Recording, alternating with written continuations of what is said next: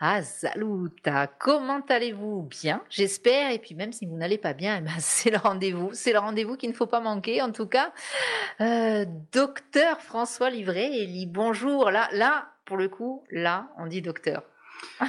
Bonjour Sabine, comme d'habitude, tu commences fort. Toujours, toujours. Ah bah sinon, c'est pas drôle.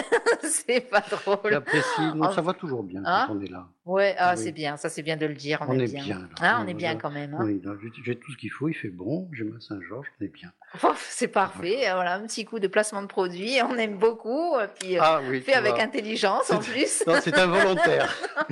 c'est Oh, bah, involontaire. mince. Mince. Navré. Ah non, au contraire, au contraire, nous sommes partenaires avec euh, les eaux Saint-Georges, donc euh, c'est l'occasion ou jamais. D'ailleurs, un petit rappel, euh, buvez, éliminez aussi, parce que sinon on se déshydrate et croyez-moi, c'est pas très joyeux une déshydratation. Bref, ça c'est fait, on va pas parler de déshydratation aujourd'hui. Par contre, non, ça n'est pas du tout, du tout le thème du jour. Le thème du jour, je crois, si je ne me trompe, ce sont les facteurs d'accidents cardiovasculaires. Voilà, les FRCV, les facteurs de risque cardiovasculaire. Oui, j'avais ça- oublié risque. C'est de ça dont on, dont on va parler euh, aujourd'hui et on va le voir ben, dans ce domaine. Mieux vaut prévenir que guérir. Euh, la médecine préventive y a toute sa place et elle est euh, nettement supérieure à la médecine curative qui, lorsqu'elle intervient, ça veut dire que déjà euh, On n'est pas bien. Voilà. on n'est pas bien, On ça pas chauffe, il va y avoir des conséquences. Voilà, donc on va parler des facteurs de risque cardiovasculaire et donc des, un petit peu, on évoquera aussi les maladies cardiovasculaires qui peuvent en découler, parce que c'est un vrai problème. Voilà. Selon l'Organisation mondiale de la santé, quelques chiffres pour commencer. Euh, les maladies cardiovasculaires, eh bien, c'est la première cause de mortalité dans le monde. Euh, les experts leur imputent quand même plus de 17 millions de morts chaque année dans le monde, dont un petit peu plus de 7 millions par infarctus du myocarde et un peu plus de 6 millions euh, par accident vasculaire cérébral. Donc on le voit, les maladies cardiovasculaires, ça reste un problème majeur de santé publique dans de très nombreux pays, dont la France, même si euh, la France est un des pays développés qui présente le taux le plus faible de maladies cardiovasculaires. C'est une situation euh, que les experts étrangers appellent volontiers le, le French paradoxe. Euh, mais en France, ça représente malgré tout quand même 150 à 170 000 décès par an. C'est donc quasiment un tiers de l'ensemble des décès annuels. C'est beaucoup. hein. C'est beaucoup, euh, oui. Donc 45 000 infarctus et euh, 42 000 accidents vasculaires cérébraux. Et c'est même la première cause de décès chez euh, les femmes et les personnes de plus de 65 ans. Donc c'est pas un petit sujet, les maladies Non, cardiovasculaires. non, puis d'un coup, quand tu dis les femmes, machin, d'un coup on se sent concerné et d'un coup on a peur. hein. Tu es concerné, mais tu vas voir, il y a aussi des bonnes nouvelles. Bon, Euh, tu- J'espère, tu vas voir, on va, on va être complètement dans l'inégalité une fois de plus. En médecine, c'est comme ça. Hein, c'est pas une science exacte. Et tu apprécieras certainement les, les Que vous informations. soyez vous aussi, euh, Oui, les hommes, un Tout peu à fait. à On en, on en prend Pas plein la gueule, je te rassure, et plutôt que vous. Donc, tu vois, ça, ça va te plaire. Bon, ça va. Alors, les maladies cardiovasculaires qui, en découlent, on va juste les, évoquer euh, un, petit peu, brièvement. Euh, il y a les maladies des artères coronaires. Les coronaires sont les artères qui irriguent le cœur et dont l'occlusion va provoquer l'infarctus du myocarde. Les maladies des artères cérébrales sont celles qui irriguent le cerveau et euh, dont les pathologies peuvent être responsables d'accidents vasculaires cérébraux. Les maladies des artères périphériques, qu'on appelle aussi souvent des, artérites, et qui touchent surtout les membres inférieurs. Les thromboses veineuses, les phlébites et les embolies pulmonaires qui peuvent euh, en découler. L'insuffisance cardiaque, l'hypertension artérielle, là on va beaucoup en parler, qui est à la fois un- une maladie et un facteur de risque d'autres euh, maladies des coronaires ou des artères cérébrales. Pour la petite histoire, juste pour mémoire et pour les puristes, on citera aussi les malformations cardiaques congénitales et les malformations d'origine rhumatismale, même si on ne va pas euh, en parler. Aujourd'hui, le sujet, il va tourner autour du risque cardiovasculaire et on va voir qu'il est important de connaître son propre risque cardiovasculaire parce que on peut agir sur certains facteurs. Voilà. Et c'est là qu'on va essayer de faire passer quelques petits messages aujourd'hui. On ne sait jamais, peut-être que grâce à cette émission, nous allons réduire le nombre d'accidents euh, cardiovasculaires et du coup réduire les chiffres de l'OMS. T'imagines, grâce à la grande fréquence nostra. Va-t-on savoir? Ce sont là de vastes espoirs. Mais écoute, j'y souscris volontiers.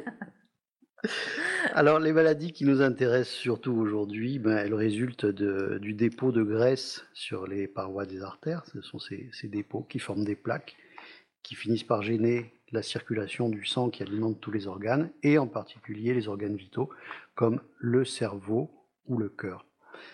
Alors on l'a dit, un certain nombre de facteurs sont à l'origine de ce risque et favorisent le développement euh, de maladies cardiovasculaires. Et ce qui est intéressant et important, c'est d'évaluer pour chaque personne son risque cardiovasculaire global. Ça, c'est en particulier le rôle du médecin traitant qui va pouvoir vous aider euh, à connaître les facteurs de risque cardiovasculaire auxquels euh, vous êtes exposé et à ne pas les sous-estimer. On va voir qu'il est impossible d'agir sur certains d'entre eux. On s'en doutait. On s'en doutait. On va voir que plusieurs autres, par contre, peuvent être réduits, voire même supprimés, et que donc il est possible de prendre des mesures euh, pour réduire ceux sur lesquels on peut agir et éviter, limiter, retarder le développement d'une pathologie cardiovasculaire. Agir par rapport au comportement qu'on peut avoir, c'est ça? Tout à fait, ce sera principalement comportemental, ça pourrait être aussi de la prise en charge médicamenteuse, diététique, autre. Euh, on va de toute façon passer quelques petits euh, messages de prévention et quelques conseils. Et déjà, donc, le premier message, c'est ben, on n'hésite pas à en parler à son médecin traitant, qui est là pour évaluer le risque cardiovasculaire global du patient. Chaque patient a un risque cardiovasculaire qui lui est propre, qui est bien à lui. Le médecin traitant, s'il estime nécessaire, aidera à le réduire ou orientera sur la conduite à tenir pour le faire. Voilà. Mais euh, c'est intéressant. On peut tous évaluer notre risque cardiovasculaire. Donc comment ça se passe? On va chez notre médecin et on dit voilà, je voudrais euh, évaluer mon risque. Euh, c'est tout à fait faisable. C'est faisable. C'est tout à fait faisable avec déjà un simple interrogatoire, avec un examen clinique et avec euh, un examen biologique euh, standard, lambda, euh, on peut déjà faire très grandement le tour du patient et évaluer son risque cardiovasculaire.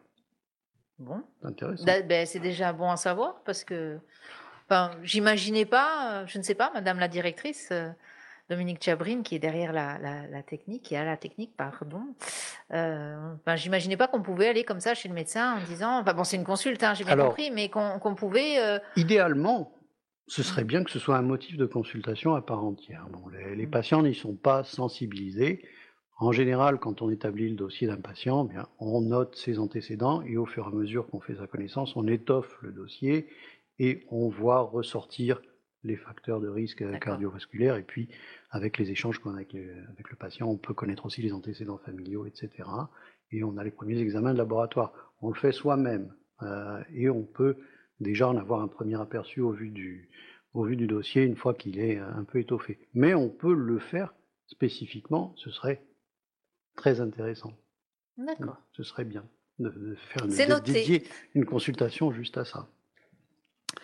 Eh ben, on va en parler, donc on va rentrer dans le vif du sujet, puis on va parler donc de ces fameux facteurs de risque euh, cardiovasculaires proprement dit.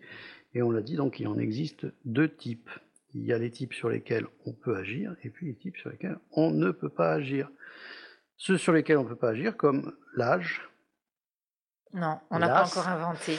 on n'a pas encore le truc, je ne comprends pas, mince. Messieurs les scientifiques, les chercheurs, mais que faites-vous?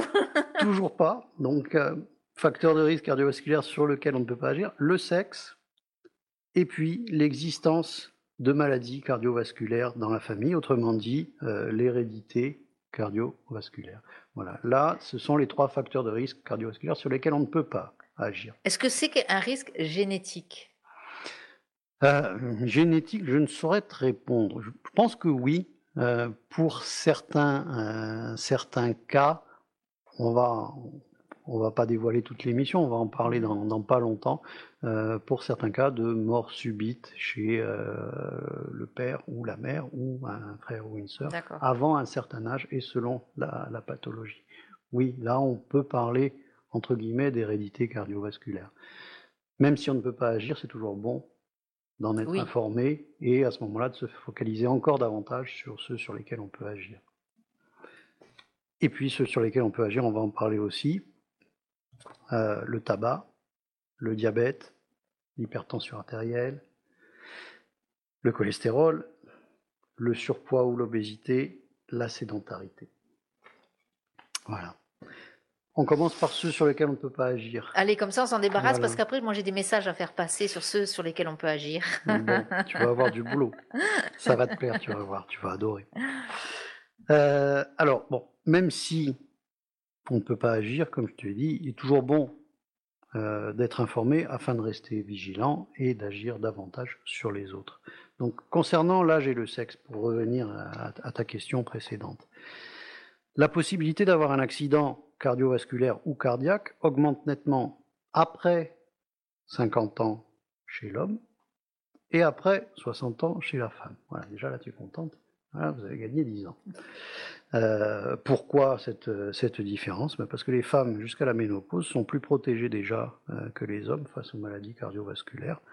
Et on suppose quand même que les hormones, en particulier œstrogène et progestérone, les protègent. Et puis ensuite, il y a une décrue lente euh, de, Oui, de la ces- de fameuse ces décrue. hormones, la fameuse décrue. Qui Et les courbes se rejoignent vers, euh, vers la soixantaine. Et donc après 60 ans, une femme aura la même probabilité qu'un homme euh, de développer une maladie cardiovasculaire. Concernant les antécédents familiaux cardiovasculaires, ben, le risque de développer une maladie cardiovasculaire augmente si dans la famille on a un proche parent, hein, comme je te disais, un père, une mère, un frère, une sœur, qui a présenté une maladie cardiovasculaire à un âge précoce.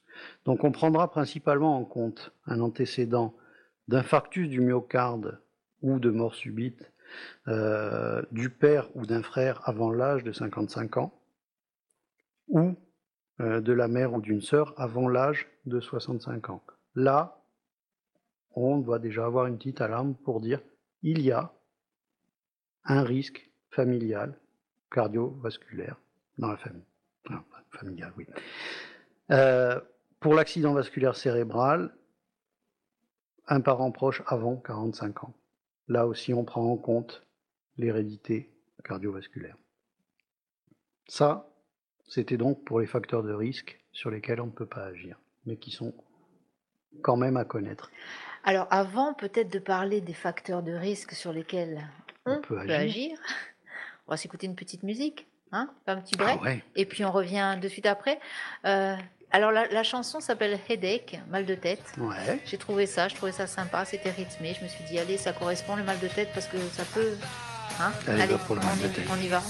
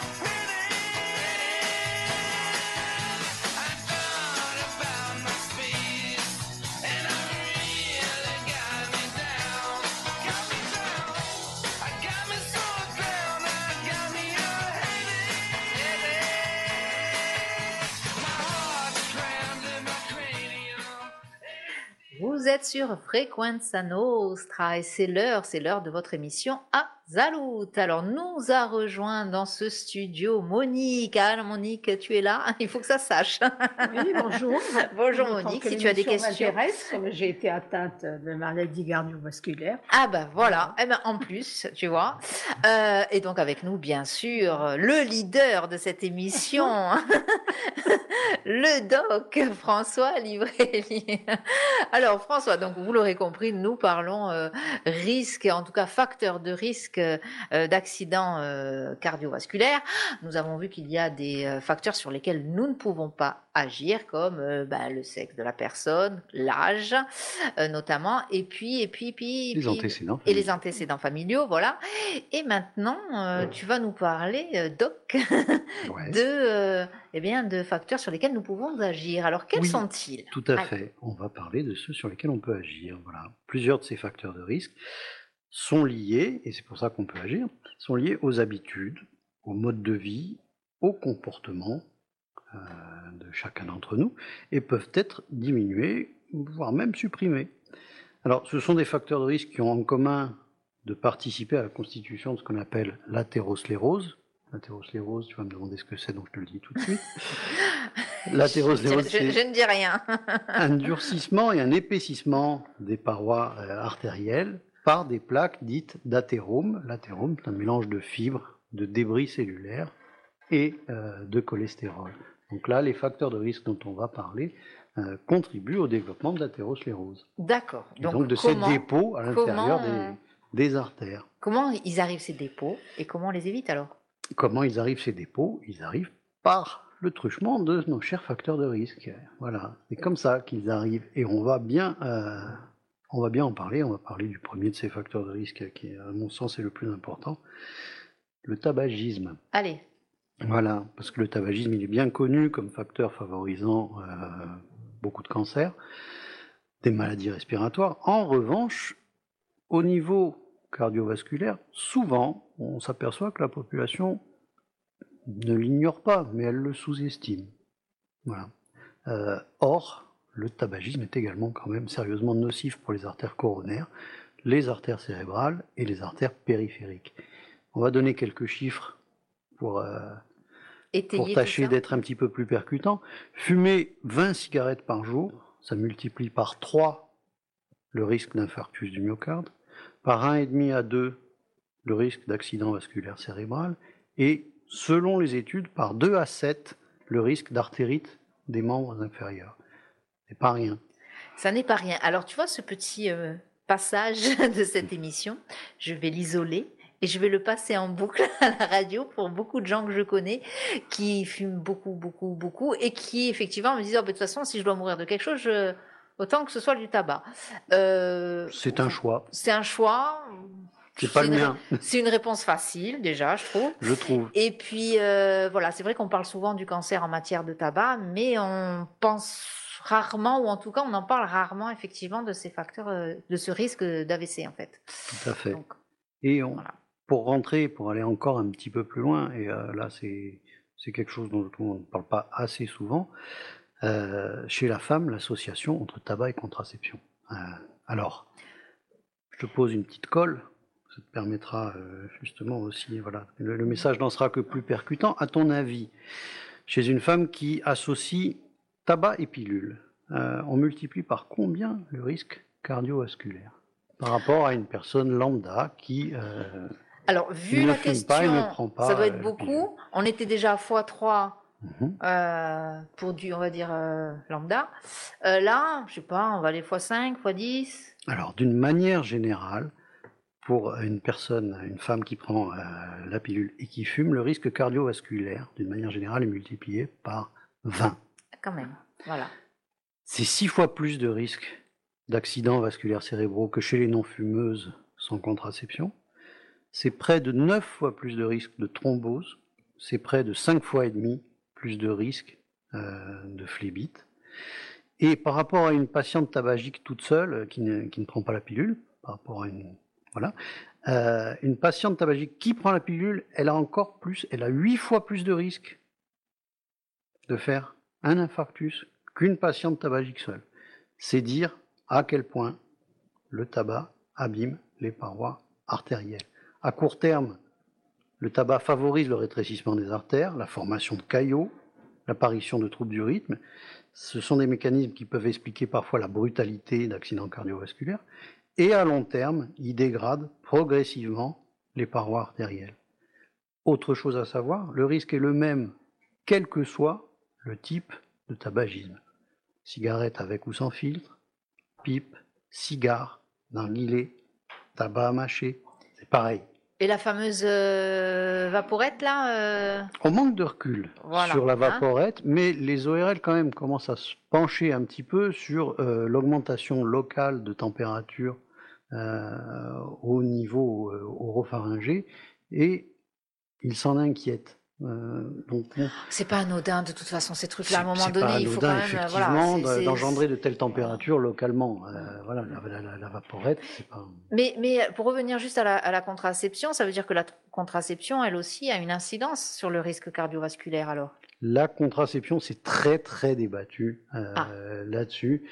Euh, Ah oui, parce qu'il faut faire attention en plus, il ne faudrait pas décourager euh, les jeunes filles, en tout Absolument. cas, à C'est- utiliser. C'est c'est euh, très débattu, donc c'est pour ça que je préfère rester là dans, le, dans ce qui est sûr, dans ce qui a été prouvé, et à savoir que euh, le risque cardiovasculaire sur l'association euh, tabac-pilule, bah, c'est un risque explosif. Et on sensibilisera jamais assez les jeunes filles et leurs mamans à ce risque. Je, je vois souvent en, consultation des jeunes filles, elles sont absolument pas, ça leur parle pas, elles sont pas sensibilisées euh, à ce risque. Si on leur dit on- le, le risque cardiovasculaire est multiplié, ça ne leur parle pas, presque elles s'en foutent.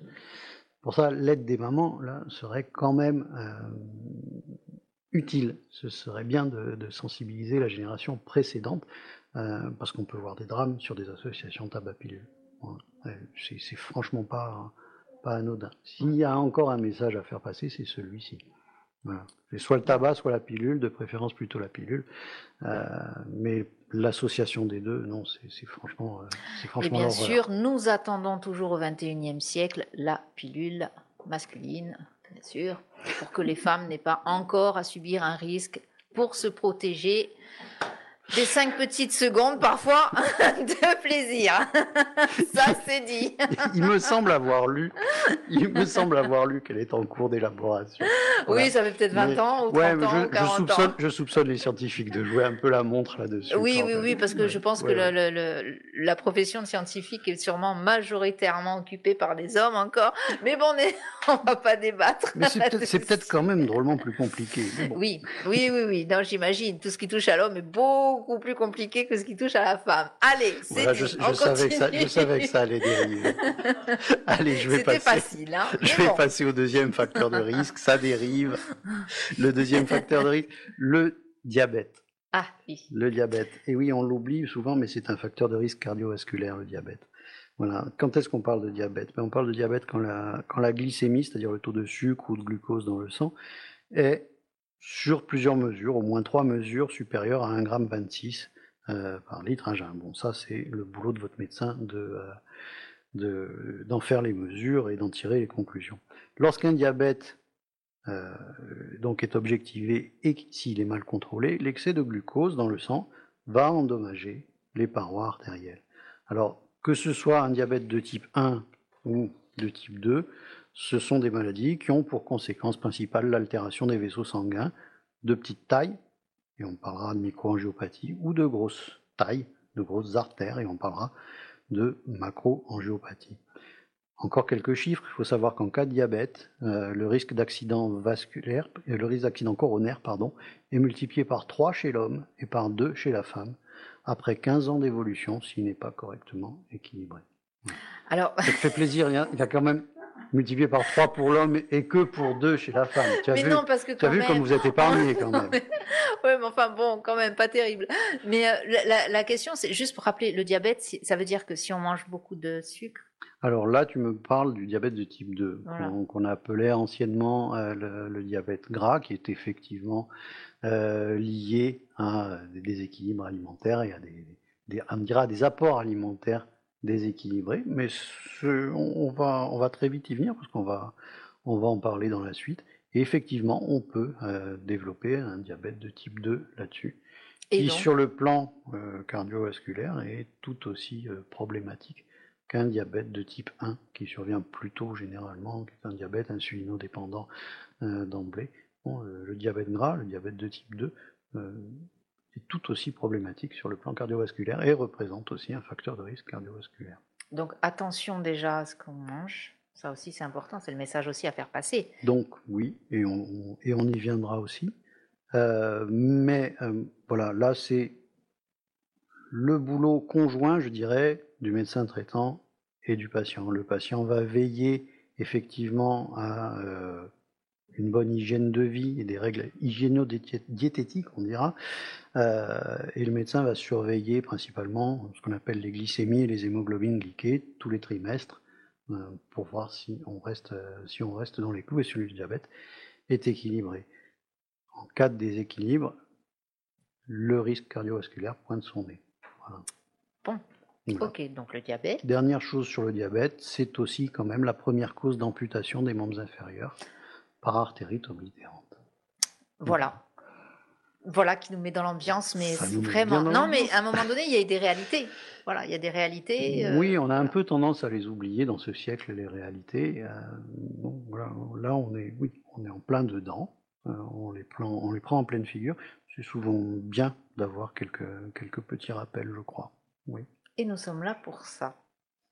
On continue? On continue. Alors, troisième facteur de risque, l'hypertension artérielle. Nous y voilà. Nous y voilà. Bon. La tension artérielle, tout le monde le sait, c'est euh, la pression exercée par le sang sur, euh, sur la paroi des artères. Alors, quand est-ce qu'on parle d'hypertension artérielle? Eh bien, on parle d'hypertension artérielle quand, à plusieurs reprises, en général à trois reprises, la pression systolique est supérieure à 14 et la pression diastolique est supérieure à 9, quand on a plus de 14,9.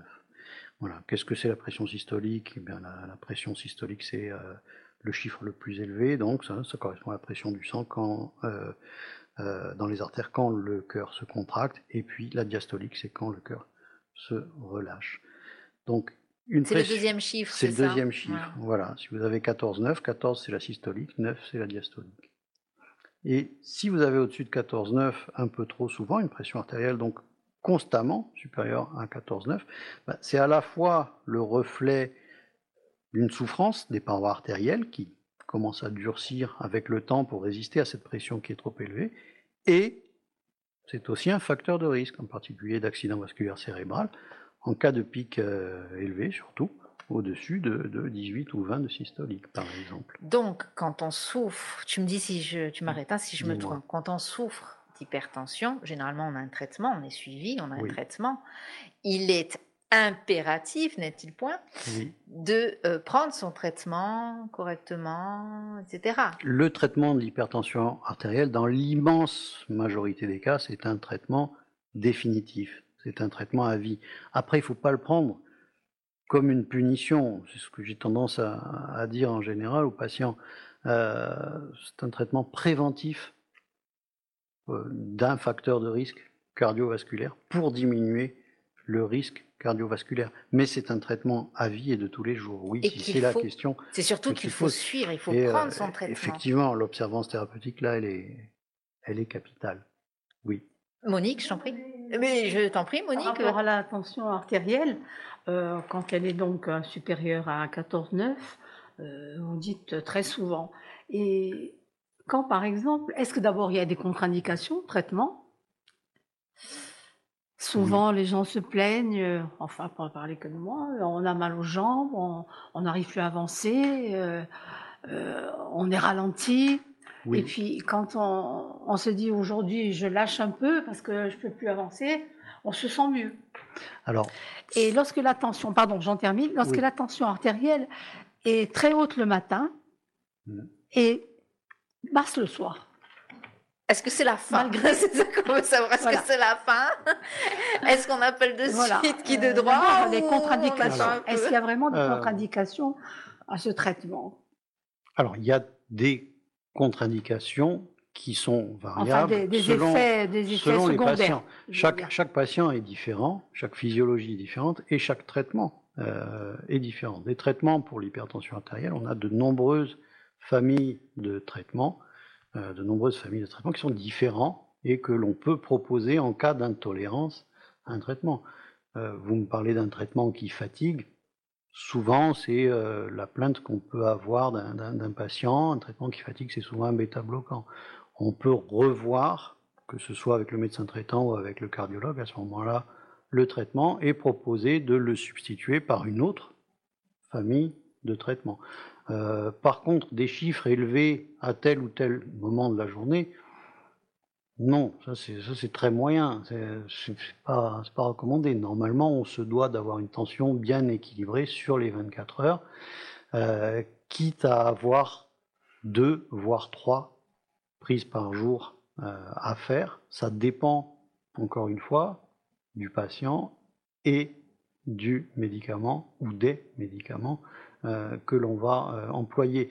Mais c'est pas acceptable d'avoir une tension élevée, par exemple, le matin ou le soir. Euh, parfois, on règle le problème simplement en décalant l'horaire de prise. Si c'est pas suffisant, on peut être amené à faire des associations ou à faire plusieurs prises quotidiennes. Mais la tension, elle peut changer. si, par exemple je vais faire un footing, euh, ah, évidemment, à l'effort. Alors, pardon, petit message pour mon angiologue. Non, je vais attendre un peu. Mais si, euh, voilà, je vais aller faire un footing, euh, la tension, elle va monter. Il va de soi que la tension va monter. Ça, c'est pas bien grave. Euh, à l'effort. Ça, c'est du temporaire. là où l'hypertension artérielle devient problématique, c'est lorsque les chiffres sont élevés durablement. Et là, il y a un, retentissement sur le paroi artériel. Faire du sport, bien au contraire, c'est de la mécanique et c'est même des mathématiques. Tu fais du sport, si tu en fais régulièrement, tu fais par exemple un sport d'endurance, tu vas abaisser ta fréquence cardiaque de base. Si tu abaisses ta fréquence cardiaque de base, tu vas baisser ta tension artérielle, qui est étroitement liée à la fréquence cardiaque de base. Donc oui, faire du sport, ça ne peut être qu'un bon message, euh, ça ne peut être que recommandé. Il faut savoir le faire. Il ne faut pas aller à l'essoufflement, par contre. Voilà. et puis il faut faire aussi en fonction de son âge aussi, je sais. Tout à fait. On, l'adaptera à son âge euh, et on tâche de pratiquer une activité physique sans aller à l'essoufflement. Le but c'est pas de faire souffrir le cœur, le but c'est pas de le fatiguer. Le but c'est de l'adapter et éventuellement parvenir, si on fait une activité physique régulière, à baisser sa fréquence de base. Et ça c'est très protecteur, c'est très cardio-protecteur. Frequenza Nostra, l'émission Azaluta avec le doc François Livrel. Je crois, Dominique, que nous avons des questions qui arrivent. Eh oui Alors, euh, je vais mettre mon micro. Oui, c'est bien. Il y a, alors, il y a plusieurs questions, mais il y en a une, euh, puisqu'on n'a pas encore euh, abordé. on va attendre. le diabète est-il héréditaire? Le diabète est héréditaire pour, pour certains diabètes, pas tous. Alors après, on parle AVC, mais on n'est pas encore, euh, on n'en est pas encore là. Euh, on n'en est pas encore là, effectivement. Donc on va continuer, on va laisser continuer. D'accord. Après, euh, tu veux dire tes questions? Les questions Bah oui, il y a une question sur les AVC. Pourquoi les AVC surviennent souvent le matin et quel est le délai pour se rendre à l'hôpital après l'apparition des premiers symptômes? Ah. Alors, les AVC surviennent souvent le matin parce que c'est souvent le matin qu'on a un pic tensionnel. Voilà, et que c'est sur un pic tensionnel que peut survenir l'accident vasculaire cérébral. Quant au délai, on va faire très simple. Le plus court est le mieux. Le plus court. On ne patiente pas. On n'attend pas de voir si ça passe. Ça va pas aller mieux. Euh, ça peut aller mieux. Si c'est ce qu'on appelle un accident ischémique transitoire, euh, ben, comme son nom l'indique, ça va être transitoire et ça va revenir à la normale. Mais ça peut être les prémices d'un AVC. Et de toute façon, c'est un motif de consultation en urgence. Et un AVC lui-même, c'est une prise en charge en urgence. Donc des LPBD dans les plus brefs délais. Oui, oui. Voilà, ça c'est important. et, on est, et, on est content parce que des fois, voilà, on connaît des personnes qui, ont, qui sont passées par là. Mhm. Et quand on voit comment elles sont bien, comment elles, sont, elles ont récupéré, comment elles sont je Belle. je, sais pas de qui tu parles, mais ça m'a l'air ciblé tout ça. Oui, voilà, on est content de voir que, voilà, quand c'est fait aussi, euh, voilà, quand la prise en charge aussi est bonne, j'imagine, euh, voilà, on est content. pour en terminer sur, sur notre hypertension artérielle, juste savoir que ça peut survenir tôt dans la vie et s'aggraver plus ou moins rapidement, mais dans la plus grande majorité des cas, l'hypertension artérielle va s'installer dans la deuxième moitié de la vie. Voilà. Et qu'elle représente un risque plus grand quand elle est associée aux autres facteurs de risque cardiovasculaire, comme on va en parler, la sédentarité, ou on en a parlé, le tabagisme, ou les anomalies du cholestérol. On fait une petite pause avant? Comme tu veux. Petite pause musicale? Si tu veux. Allez, on part. Alors, je sais plus. Qu'est-ce que c'est là? Parce qu'on a eu le mal de tête. Je ne sais plus maintenant ce que c'est. Un, mal de cœur. Un cœur fragile. Un cœur fragile. Allez. Si je meurs un beau soir d'hiver, on dira que c'est d'un cancer ou bien d'un truc à quelque chose. Il peut se trouver des experts qui décréteront au contraire que c'était la tuberculose. C'est pourquoi je prends les devants pour affirmer dès maintenant, croyez pas ces vieux imbéciles. J'avais une santé de fer, je n'avais qu'un petit travers, j'avais le cœur un peu fragile. Le cœur fragile, les mains fébriles, la bouche offerte.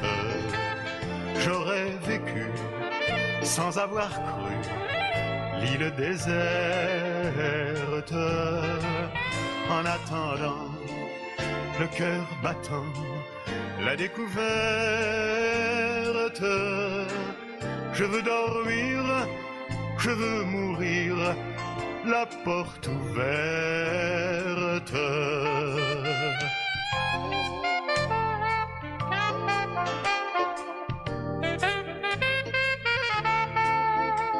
Quand on prend tout d'un cœur léger, il paraît qu'on vit sans danger, que la mort longtemps nous évite.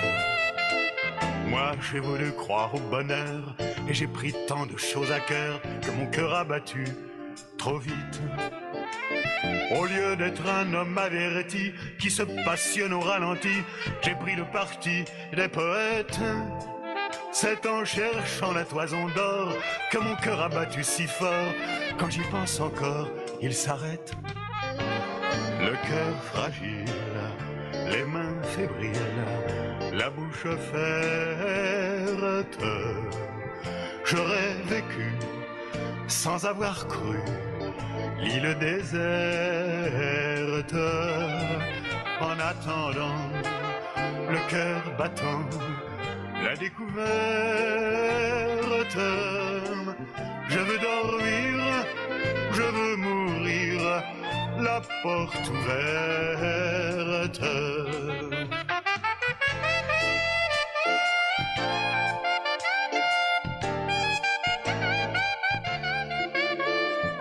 Me dira, c'est pas sérieux, on ne s'en va pas pour si peu, il faut des raisons bien plus fortes. Mais je n'ai pas d'autre raison. De mettre sous le paillasson la petite Pardon, euh, vous êtes sur Frequenza Nostra, alors on était en off, rigolait un petit peu malgré le sérieux du sujet euh, et de cette émission euh, Azalout avec le doc François Livrel et puis euh, Monique qui nous a rejoint. Alors il y a du monde qui rentre dans la radio, voilà. On a d'ailleurs notre Michel National qui est là aussi, qui se prépare sûrement à poser des petites questions, je ne sais pas. Et nous parlons donc avec toi, le doc, accident vasculaire cérébral et surtout les facteurs de risque. On a vu qu'il y en a certains sur lesquels on ne peut absolument pas agir, d'autres par contre sur lesquels nous avons quand même un petit pouvoir et autant l'utiliser. Euh, alors, dans ces facteurs de risque sur lesquels nous pouvons agir, Donc, euh, on a qui- parlé du tabac, Oui, on a parlé du diabète, de on a parlé d'hypertension artérielle. Euh, ben maintenant, on va parler de notre copain, le cholestérol. Voilà. Voilà. Et alors, peut-être une petite chose, la charcuterie, c'est vraiment pas bon. Hein bon, pourtant, la char... Alors, Je serais hypocrite si je te répondais. si je te répondais, c'est vraiment pas bon, parce que j'aime beaucoup aussi, Voilà. on va dire, à consommer avec beaucoup de modération. Bon, peut-être que la charcuterie corse, je ne sais pas. euh, Si on disait pour les, grandes, pour les grandes occasions et à raison d'une fois par mois, ce serait, ce serait bien. Voilà, pour se faire plaisir. Voilà. Euh, après, peut-être pas en faire une habitude alimentaire. Hein, euh, parce que bon, là, on est vraiment dans le trop gras et dans le trop salé. Et je pense que alors, les, les chips non plus, hein, c'est pas bon du tout. Non, les chips, tu, euh, voilà, tu les vires. Là, chips vin blanc, c'est le combo qu'il faut éviter. Euh, complètement. Voilà, Donc, il faut que je change mes dîners, si je comprends bien. Tout à fait. Tout à fait. ok, bon, ah, d'accord. Je, ne te voyais pas comme ça. Ah, vraiment pas Ça alors Alors, le cholestérol, bon. Euh, bah, c'est une graisse, c'est un type de graisse qui est essentiel quand même hein, au bon fonctionnement de l'organisme, euh, mais cependant, on va voir que ben, son excès est néfaste pour la santé. En effet, les experts considèrent euh, que c'est un facteur de risque cardiovasculaire à partir d'un taux de LDL cholestérol, on va entrer dans les détails, trop élevé, euh, au-delà de 1 g à 1 g 30 selon le nombre de facteurs de risque associés. Bon, alors on va, euh, on va décrypter là tout ce que je dis. Vous allez chez votre médecin, il vous fait faire une prise de sang, un dosage du cholestérol. Là, sur vos analyses, il ressort quoi? Le cholestérol total, et puis HDL cholestérol, LDL cholestérol et triglycérides. Le LDL, c'est celui qu'on appelle vulgairement le mauvais cholestérol, celui qui est dit athérogène, celui qui est responsable euh, de dépôts graisseux sur la paroi intérieure des artères. Et on considère euh, un taux de LDL cholestérol, de mauvais cholestérol, euh, à partir d'un gramme 30 pour des patients qui ont peu ou pas de facteurs de risque associés, et à partir de 1 gramme pour des patients qui ont un ou plusieurs facteurs de risque euh, associés. On regarde aussi le HDL, qui est dit bon cholestérol, on vérifie qu'il ne soit pas trop bas. Et on regarde aussi les triglycérides, même si, concernant les triglycérides, euh, s'ils sont élevés de manière isolée, on ne va pas trop trop en faire cas, on s'en inquiétera davantage si l'hypertriglycéridémie est associée euh, à une élévation du cholestérol. Voilà. Alors le taux de cholestérol, de quoi ça dépend? Ça dépend un peu de facteurs génétiques individuels. Il y a beaucoup de gens qui disent oui, chez moi c'est génétique ou je le fabrique. C'est un peu facile. Euh, j'imagine. Ce n'est pas du tout le, repas chez vin blanc charcuterie. C'est pas dans la majorité des cas. Dans la majorité des cas, c'est surtout une consommation excessive euh, de graisse et de certaines graisses, en particulier euh, le beurre, certains produits laitiers gras, des huiles de friture, les huiles d'arachide, les huiles de palme, certaines viandes de mammifères gras, bœuf, mouton, porc. On retrouve aussi les animaux tranquilles. on retrouve aussi de ces graisses saturées dans les produits industriels, donc dans euh, d'innombrables plats préparés. Voilà, donc c'est là qu'on va qu'on va se le chercher principalement, et on préconisera avant de préconiser euh, un traitement, on ne va pas se jeter forcément tout de suite sur le traitement, on peut préconiser une activité physique associée à un régime de type méditerranéen. Donc l'huile d'olive? Donc, qu'est-ce que c'est le régime méditerranéen? Vas-y, allez. Alors, de l'huile d'olive? Oui. Voilà. Euh, peut-être tout ce qui est légumes, déjà un peu plus. Euh, pas de beurre. Ça, c'est juste pas possible. Hein. Moi, je dois avoir des J'aime bien quand tu travailles à ma place. ça me repose. Tiens, je fais une chose. oh, ça serait dommage, hein, parce que je suis vraiment pas un exemple à suivre. Hein. Mais euh, donc du coup, je suis. Alors, le régime méditerranéen. Ah, vin rouge à la place du vin blanc, peut-être, non? Ça marche pas, ça? Décidément, je vois que ça s'arrange pas. je rappelle que l'abus d'alcool est dangereux pour la santé, c'est ce que nous sommes en train de dire, n'est-ce pas? bien, Très bien. Alors, le régime méditerranéen, fruits, légumes, légumineuses, céréales, herbes euh, aromatiques. Précisons herbes aromatiques. Voilà, oui précis, huile d'olive, consommation modérée de vin et d'œufs, euh, consommation limitée de poissons. Ah. oui, j'ai redécouvert ça, j'ai trouvé ça curieux, mais oui. Euh, et consommation occasionnelle de viande. Voilà. Là, on est dans le régime méditerranéen qu'on associera volontiers à une activité physique. L'activité physique aussi parce qu'elle peut faire remonter le taux de bon cholestérol. Le fameux HDL cholestérol. Voilà. Donc, histoire d'activité physique, histoire de régime, plus qu'histoire de génétique. Arrêtez tous de dire que vous le fabriquez, que vous en avez hérité, que c'est comme ça partout dans la famille. Plus facile. Il y a des cas d'hypercholestérolémie familiale, c'est vrai. C'est quand même beaucoup plus rare que euh, on veut, euh, on veut le faire croire. Le plus souvent, c'est parce qu'on craque sur ce qui est bon. Euh, en tout cas, sur ce qui est bon en goût. Et puis c'est tout. Voilà. il faut faire son mea culpa et puis ben, s'assumer et être capable euh, éventuellement de corriger le tir. Et du coup, on peut, c'est un tir qui se corrige, et on peut par exemple faire des cures et après revenir à, la norme, et puis refaire une cure. ça marche ça ou pas Il serait plutôt conseillé d'être régulier. D'accord. Voilà, non, mais tu m'as parlé de fruits et, je pense à ma sœur, hein, juste un petit, euh, ma petite sœur, je pense à toi. Idéalement, offre-toi un écart une fois par semaine. Hein? Voilà. oh bah ça va être dur, ça va être compliqué. bon ben alors on va aborder le sujet Alors je veux bien, par contre, je veux bien un fruit par semaine, je peux y arriver. Par contre, un fruit quotidien, déjà, c'est compliqué. Hein. Oula, ah on est loin des, des 5 fruits et légumes par oh, jour. oui, on est loin. On est loin. Sauf que non, non, il y a la brasserie, le coin du ring qui est juste en face, qui fait une petite salade de légumes. Bon. Venez, voilà. Du coup, il y a, au moins 3-4 légumes déjà dedans. oui, placement de produit, mais alors là, assumé. Hein. C'était la pub. Bon, d'accord. Donc, ça c'était pour le cholestérol. On passe aux, facteurs de risque suivants euh, surpoids et obésité. Et là aussi, on va, parler, on va parler de toute façon de nutrition. Hein.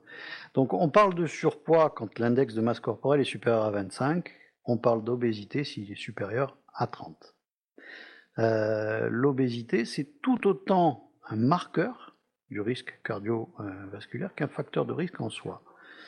Euh, ainsi, on a quand même remarqué qu'une obésité constitutionnelle acquise très tôt dans la vie, elle va peu augmenter les maladies cardiovasculaires si elle est stabilisée à l'âge adulte euh, et si elle est bien prise en charge.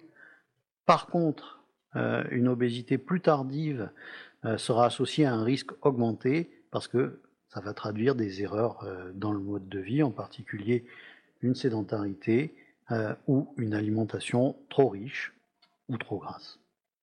On y revient. Toujours pareil. Il n'y a, pas de secret. Non. Voilà. Un petit mot pour la répartition des graisses. Voilà, tu pourras t'amuser à ça, regarder les, gens. Euh, la répartition des graisses corporelles, c'est également un élément important. Si on a un excès de graisse qui se situe plutôt au niveau de la taille et du ventre, c'est-à-dire qu'on va parler d'un surpoids ou d'une obésité en forme de pomme, euh, ben on aura un risque cardiovasculaire plus élevé oh merde, pardon. que si les graisses se localisent plutôt en dessous de la ceinture et qu'on a une obésité plutôt en forme de poire. Non, mais c'est, il faut savoir, c'est un truc pas juste, parce qu'il faut savoir que les femmes, arrivées à un certain âge, on a la taille qui s'épaissit qu'on mange de la charcute ou pas. Donc à un moment donné, tu, déjà... tu dis que c'est pas juste. Moi, je trouve qu'on rétablit une justice puisque arrivé à un certain âge, la justice et l'égalité se rétablissent puisque nous, on en prend plein la tête avant ou autour de la cinquantaine. Oui, c'est vrai. Voilà. C'est vrai. C'est vrai. Il y a une justice qui finalement, voilà, même si elle met des années à arriver, finit par arriver. Moi, je vois plutôt comme ça. Oui, moi, ça, ne m'étonne pas en même temps. Ça ne m'étonne pas. Oui, donc, bon, blague dans le coin, voilà, faire attention. coin, euh, l'obésité, donc, semble plus dangereuse quand même pour le cœur quand elle est concentrée sur l'abdomen. Euh, et on estime euh, le risque accru à partir du moment où le tour de taille va dépasser 92 cm chez la femme et 102 cm pour l'homme. Là, on parle d'obésité. Pour mémoire, d'une manière générale, un tour de taille est jugé trop élevé s'il est supérieur ou égal à 80 cm pour une femme et 94 pour un homme. Et là, j'imagine toutes les dames qui sont en train de nous écouter, qui sont en train de se ruer dans leur placard pour trouver un maître. j'imagine la scène. Facteur risque suivant, je crois que c'est le sixième. Ah, alors oui. La sédentarité. La sédentarité. C'est-à-dire rester. Oui, non, non, mais, non, non, mais celui-ci aussi. C'est-à-dire rester. Euh, je, pense à tous ces gens qui travaillent dans les bureaux, notamment, hein, et qui sont assis à longueur de journée. C'est ça aussi. Oui, mais c'est pas forcément une fatalité. Non. Non, non, c'est vrai. Euh, alors, le manque d'exercice physique, c'est vrai que c'est prouvé, ça constitue clairement un facteur de risque cardiovasculaire, notamment à partir de 50 ans. Après, il ne s'agit pas de faire du, sport à outrance et encore moins de la compétition, mais comme je te disais tout à l'heure, ce serait bien de demander tous les jours à son cœur de faire des efforts modérés, sans essoufflement. C'est vrai qu'on a un mode de vie moderne maintenant, avec le bureau, la voiture, les écrans, la télé qui nous scotche dans le canapé. Donc tout ça, ça a malheureusement et fortement réduit le temps d'activité physique moyen euh, dans la population. Ce qu'il faut surtout retenir aujourd'hui, c'est qu'on considère que toute personne qui pratique moins de 30 minutes d'exercice physique par jour est considérée comme sédentaire. Et aussi que une simple demi-heure de marche par jour, c'est pas beaucoup. Non, ça n'est pas beaucoup. Une demi-heure de marche par jour peut suffire à réduire le risque cardiovasculaire. Donc si vous n'êtes pas trop loin de chez vous pour aller bosser, 15-20 minutes, euh, ben, l'aller-retour déjà peut suffire à réduire votre risque cardiovasculaire, puis en plus ben, c'est bon pour la planète. Dominique.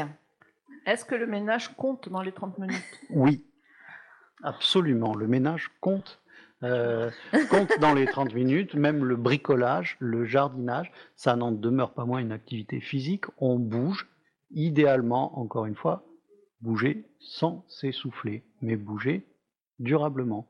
Une bonne trentaine de minutes. Et sinon, n'hésitez pas à adopter un chien. Il y en a plein au refuge de Caldanich parce qu'un chien, ça fait faire du sport, n'est-ce pas, Michel? Mmh, Ça, c'est dit. Qu'est-ce que je fais dans cette galère Bienvenue sur Frequenza Nostra.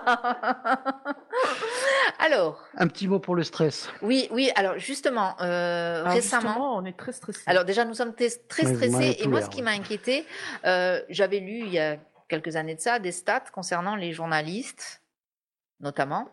Euh, et il s'avérait, selon cette étude, que euh, la mort, entre guillemets, la plus fréquente chez les journalistes, c'était soit un infarctus, et il y avait beaucoup de risques d'AVC. Et dernièrement, je crois qu'une journaliste de BFM, en direct, BFM États-Unis, a en direct fait un début d'AVC, mhm. qui a été pris à temps. Je crois qu'elle va très bien. Donc, euh, c'est pour ça que je me permets d'en parler. Hein. Euh, on sait que c'est un métier hyper stressant. Non, mais il n'y a qu'à nous voir. non, mais par contre, voilà, c'est du risque, quoi, le stress. Il est considéré par pas mal de cardiologues comme un facteur de risque euh, cardiovasculaire, effectivement. Voilà. Le stress, c'est une réaction normale euh, de l'organisme face à certains événements de la vie. Là où c'est plus embêtant, c'est quand il s'installe dans la durée. Et là, on va commencer à parler de stress chronique, quand il va commencer à agir sur la qualité de vie. Alors les causes, oui, tu l'as dit, ben, elles, sont, multiples. Hein. Ça peut être une situation familiale ou professionnelle difficile, une surcharge de travail, la vie moderne du 21e siècle, qui est complètement déconnectée des besoins véritables de l'être humain, on, le constate tous de plus en plus, euh, et ce qui fait que le stress se manifeste de différentes manières, au niveau mental et émotionnel, mais aussi au niveau euh, physique, avec notamment une augmentation de la tension artérielle et de la glycémie qui sont possibles. Oui. Donc, pour ne pas être stressé, c'est très compliqué, hein? C'est très compliqué, n'est-ce pas, Madame la Directrice ses méthodes. Mais chacun, voilà, chacun ses méthodes. Chacun ses méthodes. Hum, pour y revenir, l'activité physique, la pratique d'une activité physique régulière va vous faire sécréter des endorphines, euh, qui est une, entre guillemets, on va dire que c'est l'hormone du mieux-être. Donc euh, ne pas hésiter. Euh, et puis ça permet de se retrouver aussi. Voilà. de se retrouver en tête à tête avec soi-même. Oui, oui, ou alors on peut faire des, activités physiques à plusieurs, hein, euh, dans des clubs de sport, etc., etc. C'est aussi convivial, hein, mhm. voilà. Et puis, et puis bah, j'en profite hein, pour donner rendez-vous à nos auditeurs et auditrices dès le mois d'octobre avec l'équipe de C'est bien fait pour vous qui reviendra, hein, les nos drôles de dames de Frequenza Nostra avec leur méthode justement chacune leurs pratiques pour euh, apprendre à bien euh, s'occuper de soi. Et puis, et puis peut-être et normalement aussi notre amie Véronique qui reviendra avec ses chroniques yoga. C'est parfait ça aussi pour gérer le stress. Ça m'en a hein tout l'air, oui. Voilà. Oui, un petit mot pour la méditation aussi. Oui, oui, oui, oui, oui. Pour celui qui, qui la découvre, qui parvient à la pratiquer, ce qui n'est pas simple. Non. Alors on essaye. Ça, a des, effets, des... effets qui sont, sont Ouais, alors c'est fou parce que enfin, moi, pour avoir, euh, pour avoir essayé à quelques reprises, quand j'essaye je, seul chez moi, j'ai le placard d'un coup comme, qui grince, comme si la porte s'ouvrait en disant Regarde, les chips sont là, ma fille, les chips sont là. c'est très difficile quand même. Mais là, tu médites pas alors Ben ouais, mais je, non, je sais pas. Ou alors peut-être qu'au fond de moi, euh, il y a une chips géante. de, de ce que j'ai pu en comprendre quand même, la méditation, c'est ne pas penser justement. C'est juste être. Euh, donc, si quand tu médites, tu penses à une chips géante, je pense que pour l'instant, tu ne médites pas. C'est très compliqué, je pense, d'arriver à la méditation et à ne surtout ne pas penser. Et tu le disais, au 21e siècle, c'est très, très, très, très difficile. Voilà. on a un siècle qui s'y prête vraiment pas. Voilà. À nous, peut-être, mm. euh, on espérait que cette fameuse pandémie euh, nous allait nous, remettrait sur le, le bon chemin. Ah non, non, non, je crois qu'au contraire, il mm. s'est passé quelque chose. On pourra parler peut-être à un moment donné du, du, du dysfonctionnement qu'il y a eu dans les cerveaux. Oui, on fera appel à un spécialiste alors. Hein. hein c'est ça. Il y a du boulot. Hein. Donc, l'accident euh, vasculaire cérébral, c'est un risque. Voilà, c'est un risque. On a mhm. vu qu'il y avait plein de facteurs de ce risque. Qu'est-ce qu'on ajoute euh, ben, On va terminer peut-être par quelques mots de prévention, un petit peu plus, un petit peu plus ciblés.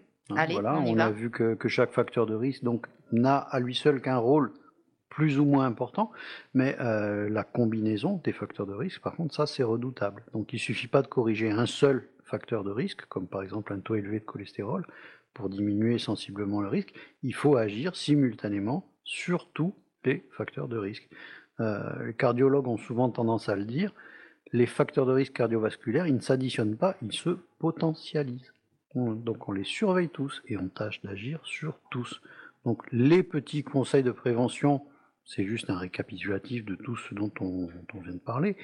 Euh, adopter déjà une alimentation moins calorique, surtout moins grasse, plus diversifiée, plus de fruits, plus de légumes, privilégier, je sais que c'est pas gay, mais privilégier une cuisson à l'eau ou aux huiles insaturées, l'huile d'olive. Le rêve. Attends, l'huile d'olive, l'huile de colza, c'est pas forcément l'horreur. Un bon on va préférer quand même ça aux graisses saturées. Alors, on oubliera la cuisine au beurre, même si ça va faire de la peine aux, amoureux de, Fernandel et de Bourville, euh, et on va préférer quand même le, colza et l'olive. Mais que, vais-je faire de ma tartine beurre pâte à tartiner du matin Mais que vais-je en faire ah. Alors, je crois que tu peux mettre du beurre euh, si ta tartine elle est euh, en pain complet. Je vous laisse l'entière responsabilité de cette information. Je m'en vais acheter du pain complet immédiatement. Qu'est-ce qu'on peut donner comme autre conseil? Alors, les experts sont particulièrement sévères. Bon, ils nous disent de limiter le surpoids, oui, euh, et de tenter de maintenir un poids proche de celui atteint à la fin de l'adolescence. Alors là, pour certains, il y a du bois. Euh, on va essayer de tendre en tout cas vers ça, et au moins de limiter le surpoids, ce serait déjà pas mal. Se limiter sous un index de masse corporelle inférieur à 25, ce serait déjà formidable. Pour quelqu'un, juste pour terminer cette émission, parce que bien sûr, ce petit, cette petite question est ciblée, quelqu'un qui est en surpoids, quelqu'un qui fume on dit comme un pompier, on va le dire, euh, et qui se nourrit, euh, alors pas forcément de chips, mais de beaucoup, beaucoup, beaucoup de sucre et de plats industriels. Mmh. Quelqu'un qui est sédentaire dans le travail, bon, qui fait quand même un peu. Tu décris déjà de manière euh, sûre trois facteurs de risque cardiovasculaire. Après, bon, faut vérifier sa tension et son cholestérol, mais déjà là, il y a, dans ce que tu me décris, il y a trois facteurs de risque. Bon, voilà. voilà. Après, il faut peut-être voir aussi l'âge et le sexe.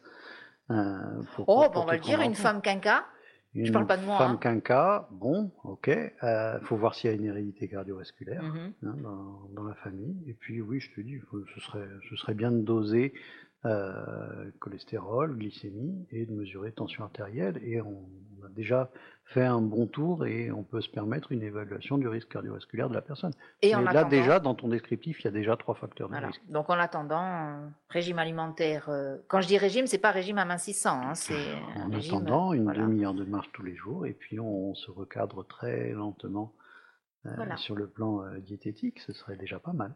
Eh bien, merci Doc pour tous ces conseils. Donc maintenant, l'accident vasculaire cérébral n'a plus de secret pour nous. On sait comment le combattre, en tout cas en partie, puisque nous avons vu qu'il y avait des facteurs euh, sur lesquels nous pouvions euh, agir. Donc au moins sur ces facteurs-là, agissons ou en tout cas essayons. Je vais revoir mon alimentation, on est bien d'accord. Je vais faire un effort. Je vais demander à notre président de ne pas nous stresser, jamais, d'accord? Message passé. voilà. En tout cas, merci, vraiment merci euh, Doc pour cette émission. On apprend plein de choses, c'est chouette, on apprend vraiment plein de choses au niveau santé, non, euh, Monique? D'accord? Hein. Voilà. Le plus difficile reste à faire. Le plus difficile est le plus difficile est... Et de suivre les recommandations. on est d'accord. de notre médecin. On va essayer. On, va, tenter d'essayer de mettre en application. Et oui, c'est un, un, travail d'équipe. Hein. Pas ça n'a pas d'âge. Hein. Ça n'a pas d'âge. C'est bon pour euh, les quinquas, c'est bon pour. Euh, c'est bon pour tout le monde. Pour tout le monde. Le régime. Concernant l'âge, on, adapte. Parfait. Eh, eh ben, bien, merci. merci. Euh, on se retrouve. Alors, on se retrouve le mois prochain. Oui Hein, pour euh, On verra le thème, on l'annoncera un peu avant et puis euh, et puis on le proposera de toute façon sur les réseaux sociaux et n'hésitez pas si vous avez des questions à nous les faire parvenir. Eh bien, euh, Azalout touche à sa fin, on se retrouve donc bientôt.